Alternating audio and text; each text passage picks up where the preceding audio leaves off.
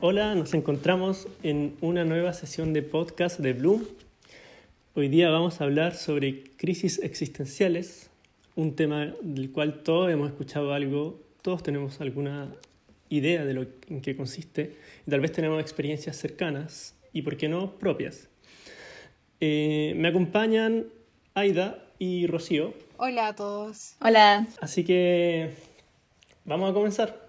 Yo quiero partir con algo que a mí me ha pasado, a mí me ha pasado en lo personal, en cuanto como a crisis existencial. El cuestionarse como el propósito que tiene uno, o en el fondo, ¿por qué estoy acá? Si es que, no sé, soy feliz.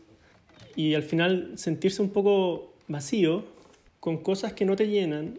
Y creo que eso es algo como súper trascendental y creo que no discrimina eh, ni edad ni grupo socioeconómico porque tú puedes tener mucho dinero, puedes tener muchos bienes materiales y aún así te puedes sentir vacío, puedes sentirte sin una motivación o sin un propósito, o tal vez puedes tener una peor situación económica y, tal, y también puedes tener una crisis existencial. No sé si a ustedes les ha pasado o se han cuestionado de manera personal esto. A mí, por lo menos, eh, hace un tiempo eh, me di cuenta que era atea por decirlo así, no creía en ninguna divinidad, con el respeto que se merece todo aquel que esté escuchando y sea religioso. Pero fue como una pequeña crisis existencial y me di cuenta que todo parte por creer en nosotros mismos, porque si uno cree en, en, uno mismo tiene apoyo y así este apoyo permite mm, tener un camino, como por decirlo, el norte, y cuando uno pierde su norte, que se define como las metas, los sueños, las creencias, eh, encuentro yo que ahí uno entra en, en crisis, por decirlo, una crisis existencial. Sí. No sé si te ha pasado que es como, como una angustia permanente o como, no sé si llamarlo como una depresión como interna. Eh, ¿Y tú, Rocío, te ha pasado algo así? Sí, mi caso es como al revés de la Aida. Eh, también, de cuando era más chica, sí. Eh, como a los 12, 13 años, también me empecé a cuestionar como hartas cosas de mi vida, como que quería hacer, como tú decías, el propósito, todo eso. Y luego de un tiempo quizás de, cuestionarme, igual era chica, pero igual, aunque una chica, igual se hace esas, esas preguntas. También me sentía como tú decías, como quizás me sentía quizás satisfecha con lo que estaba haciendo, esas preguntas y cuestionamientos y claro, mi, mi crisis existencial, por así decirlo, se resolvió en una búsqueda espiritual y en un propósito que encontré en Dios en mi caso personal. Mira qué bonito, tenemos ahora presente las dos caras de la moneda. Sí. sí, sí, no sabía. Eh, pero quiero ahí rescatar lo que dices tú, Rocío, porque, porque cuando uno es chico, y me refiero chico chico, eh, uno no se cuestiona tanto, digamos, la existencia misma o, o, su vida o su propósito. Uno se preocupa como de vivir el, el día, de disfrutar. Claro. Es casi como que todos los niños son, no sé, hedonistas, ¿no? como que buscan... Puede ser.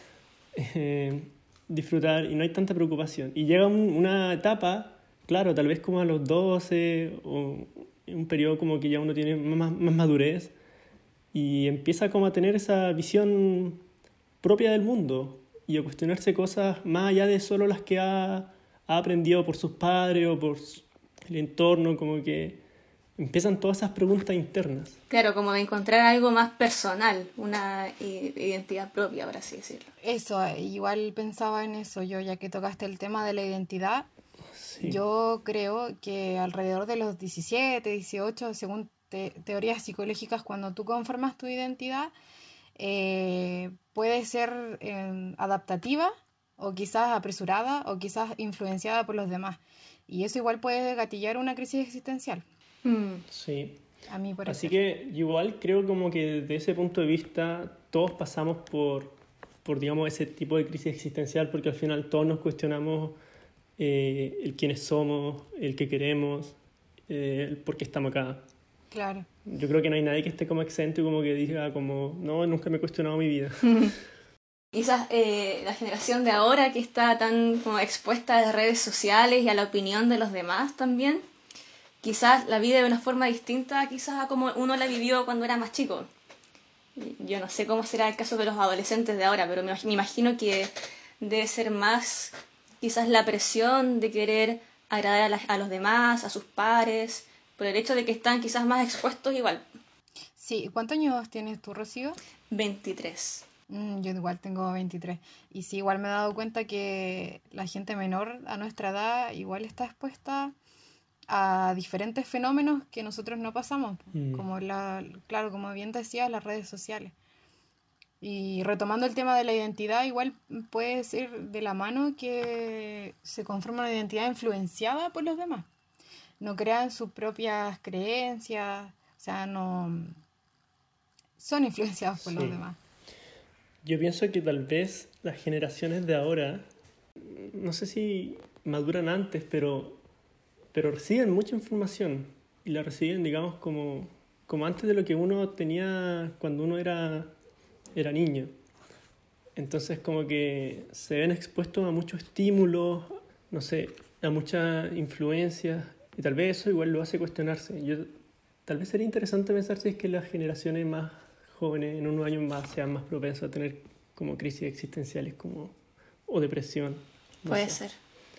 Interesante tema. Sí. Saben, lo que yo también pienso es que hoy en día hace falta educación emocional, porque si bien en los colegios te enseñan matemática, lenguaje, y en la casa tus papás te enseñan valores y quizás creencias, se, está muy, se ve muy poco la educación emocional.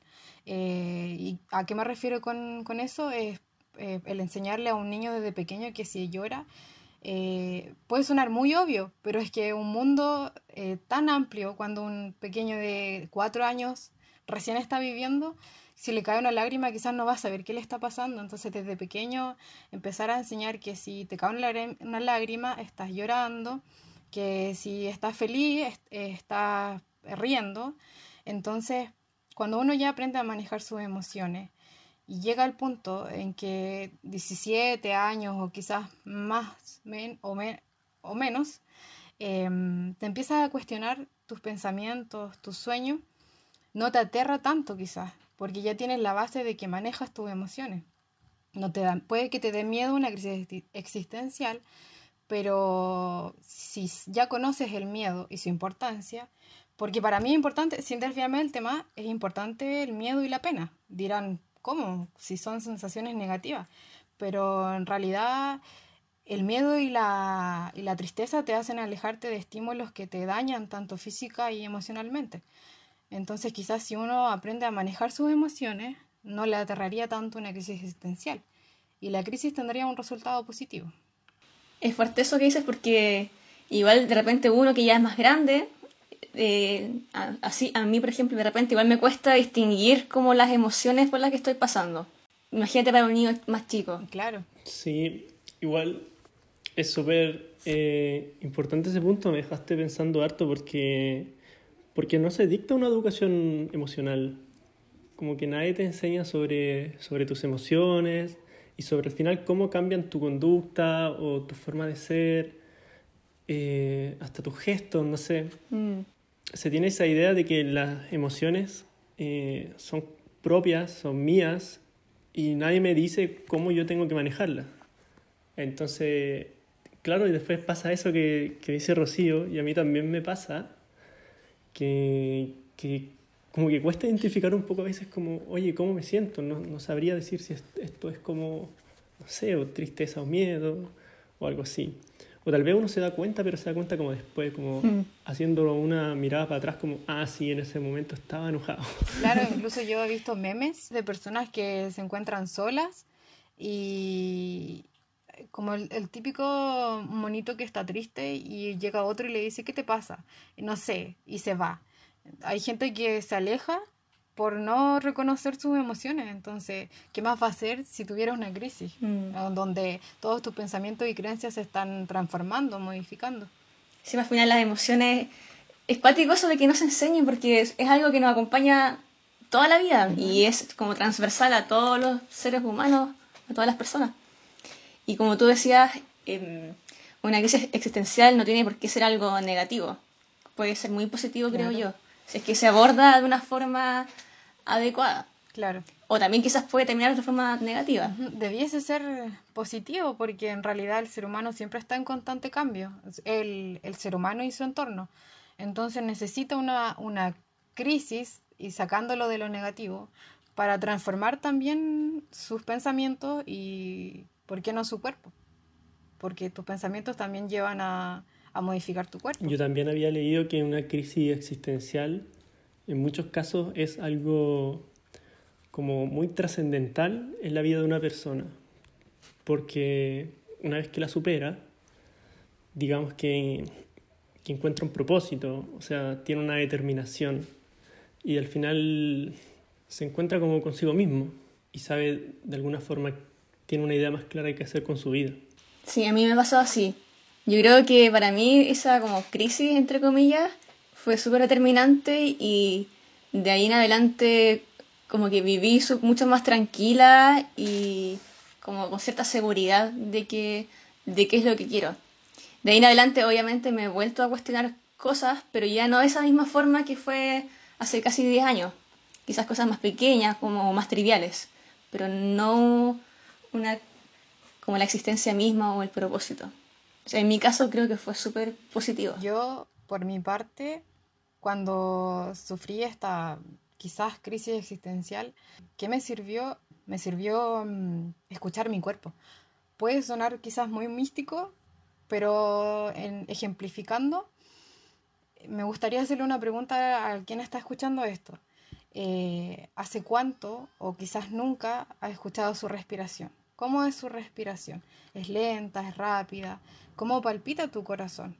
Entonces yo digo, si es que no escuchas a diario tu cuerpo, ¿qué más va a hacer escuchar tus pensamientos?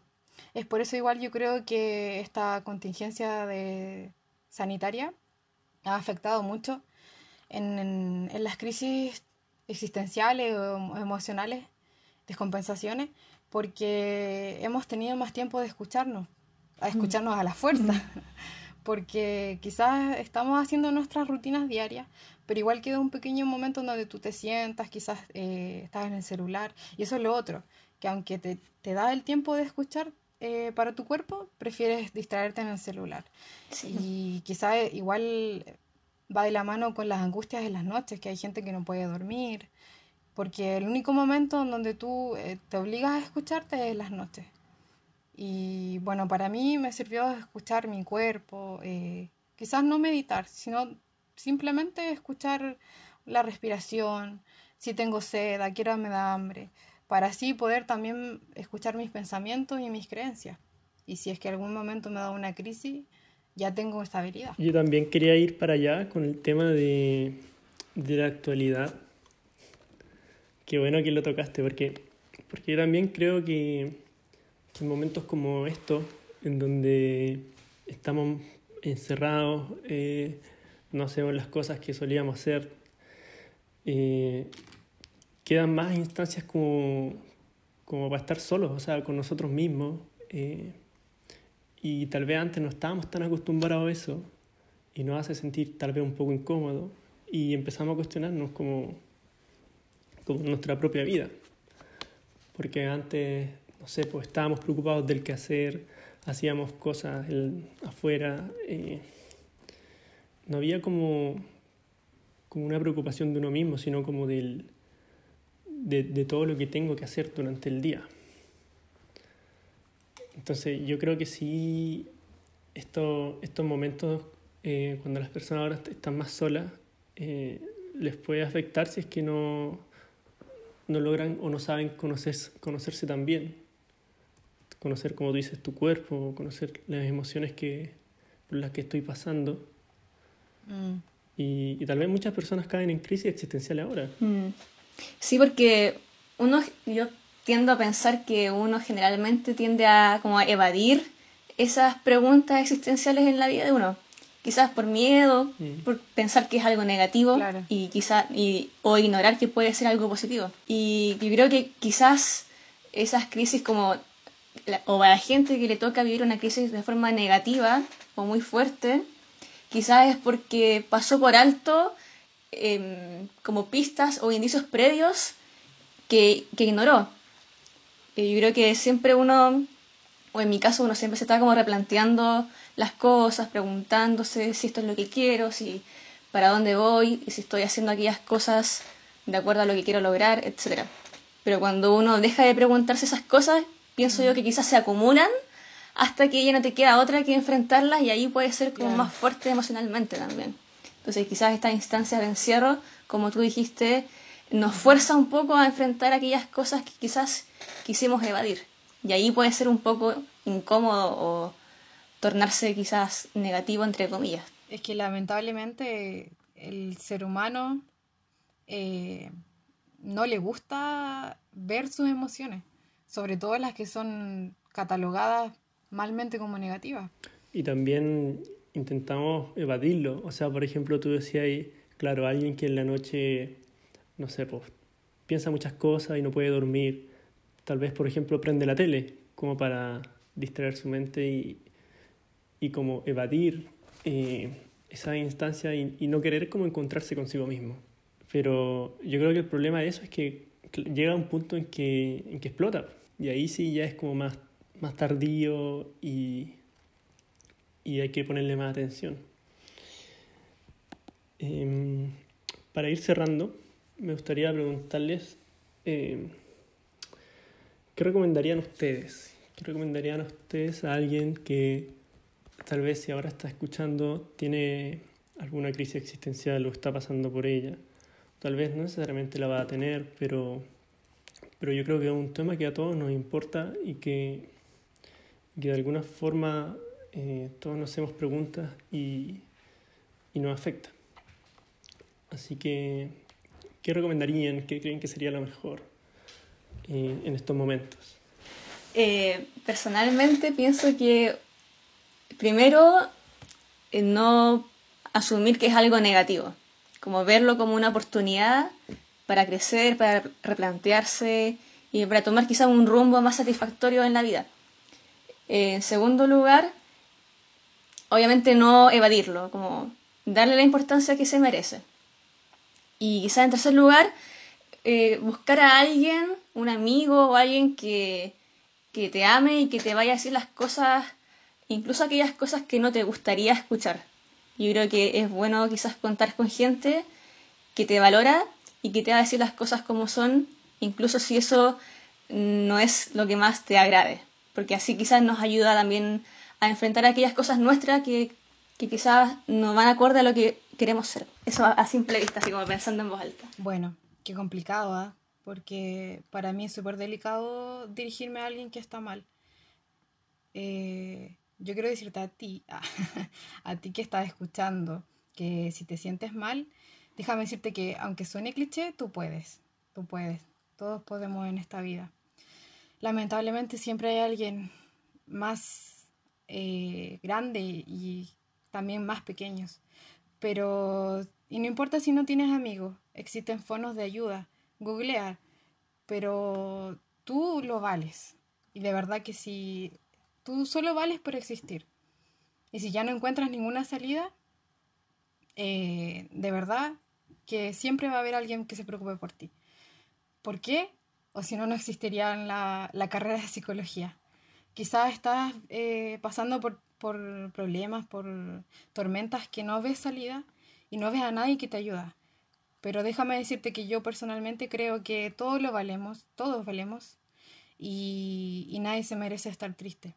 Así que googlea un, un, teléfono, no sé si se puede dejar aquí en esta plataforma después del podcast, pero existen teléfonos de fono ayuda y empezar a investigar en Google cómo meditar, eh, cómo eh, pintar quizás buscar un, método de escapatoria, pintar, cantar. Y bueno, si no puedes más, llora, porque es tu cuerpo pidiéndote que salgan las emociones. Gracias. Yo también rescato eh, que tal vez pasar por una crisis existencial eh, es un momento que sirve para conocerse uno mismo. Entonces, desde esa mirada puede ser algo de mucho aprendizaje. Tal vez, claro, nadie la pasa bien y uno no encuentra nada que te motive y nada que, que te satisfaga. Pero tienes que saber que no eres la primera persona que pasa por eso. De hecho, todos tal vez pasamos por eso. Y que es, es parte de la vida. O sea, en algún momento todos nos cuestionamos lo que hacemos, eh, por qué lo hacemos y qué, y qué queremos hacer. Eh, así que pienso que es importante conocerse uno mismo, conocer eh, lo que me pasa, por qué me pasa, eh, escuchar mis emociones. También, como decía Rocío, eh, a veces hay personas que te van a decir cosas que tú tal vez ya sabías pero no querías asumir. Pero sí hay personas que te las van a decir directamente.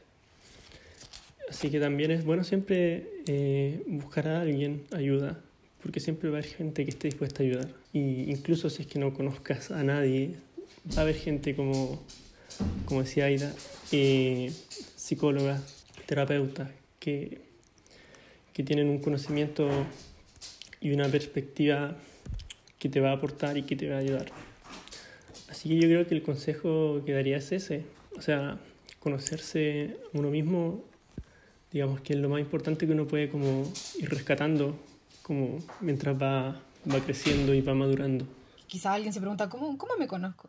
Quizás escribir a veces puede eh, darse vergüenza de cómo, ay, ¿cómo voy a escribir esto? Pero dale si total estás solo en tu pieza. Escribir, eh, ¿cuál es mi color favorito? ¿Cuál es mi comida favorita? Hace tres años era lo mismo.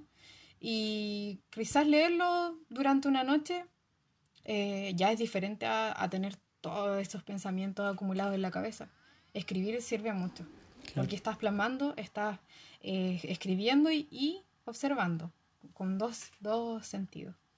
Puede ser un- una tarea divertida, quizás no, quizás entró a este, a este audio una persona curiosa y no solamente está teniendo crisis, pero puede emplearse para, para personas que están teniendo crisis y las que no. Mm. Igual yo creo que nunca es tarde como para replantearse el rumbo de lo que uno está haciendo. Quizá, como tú decías, Carlos, no tiene como una edad en particular que a uno le ocurra esto, puede ser en la adolescencia, más adulto quizá, incluso quizás mucho más adulto que nosotros. Pero yo creo que igual es bueno eso, como pensar que si uno está atravesando ese momento, no es tarde para replantearse el rumbo que uno está tomando. Nunca es tarde. Qué importante eso, ¿no? Nunca es tarde. A no ser de que llegue Bueno. a una reunión. Sí, ahí, Ahí ya no. ahí sí, Si involucra a demás personas, ahí ya. sí, ahí es tarde.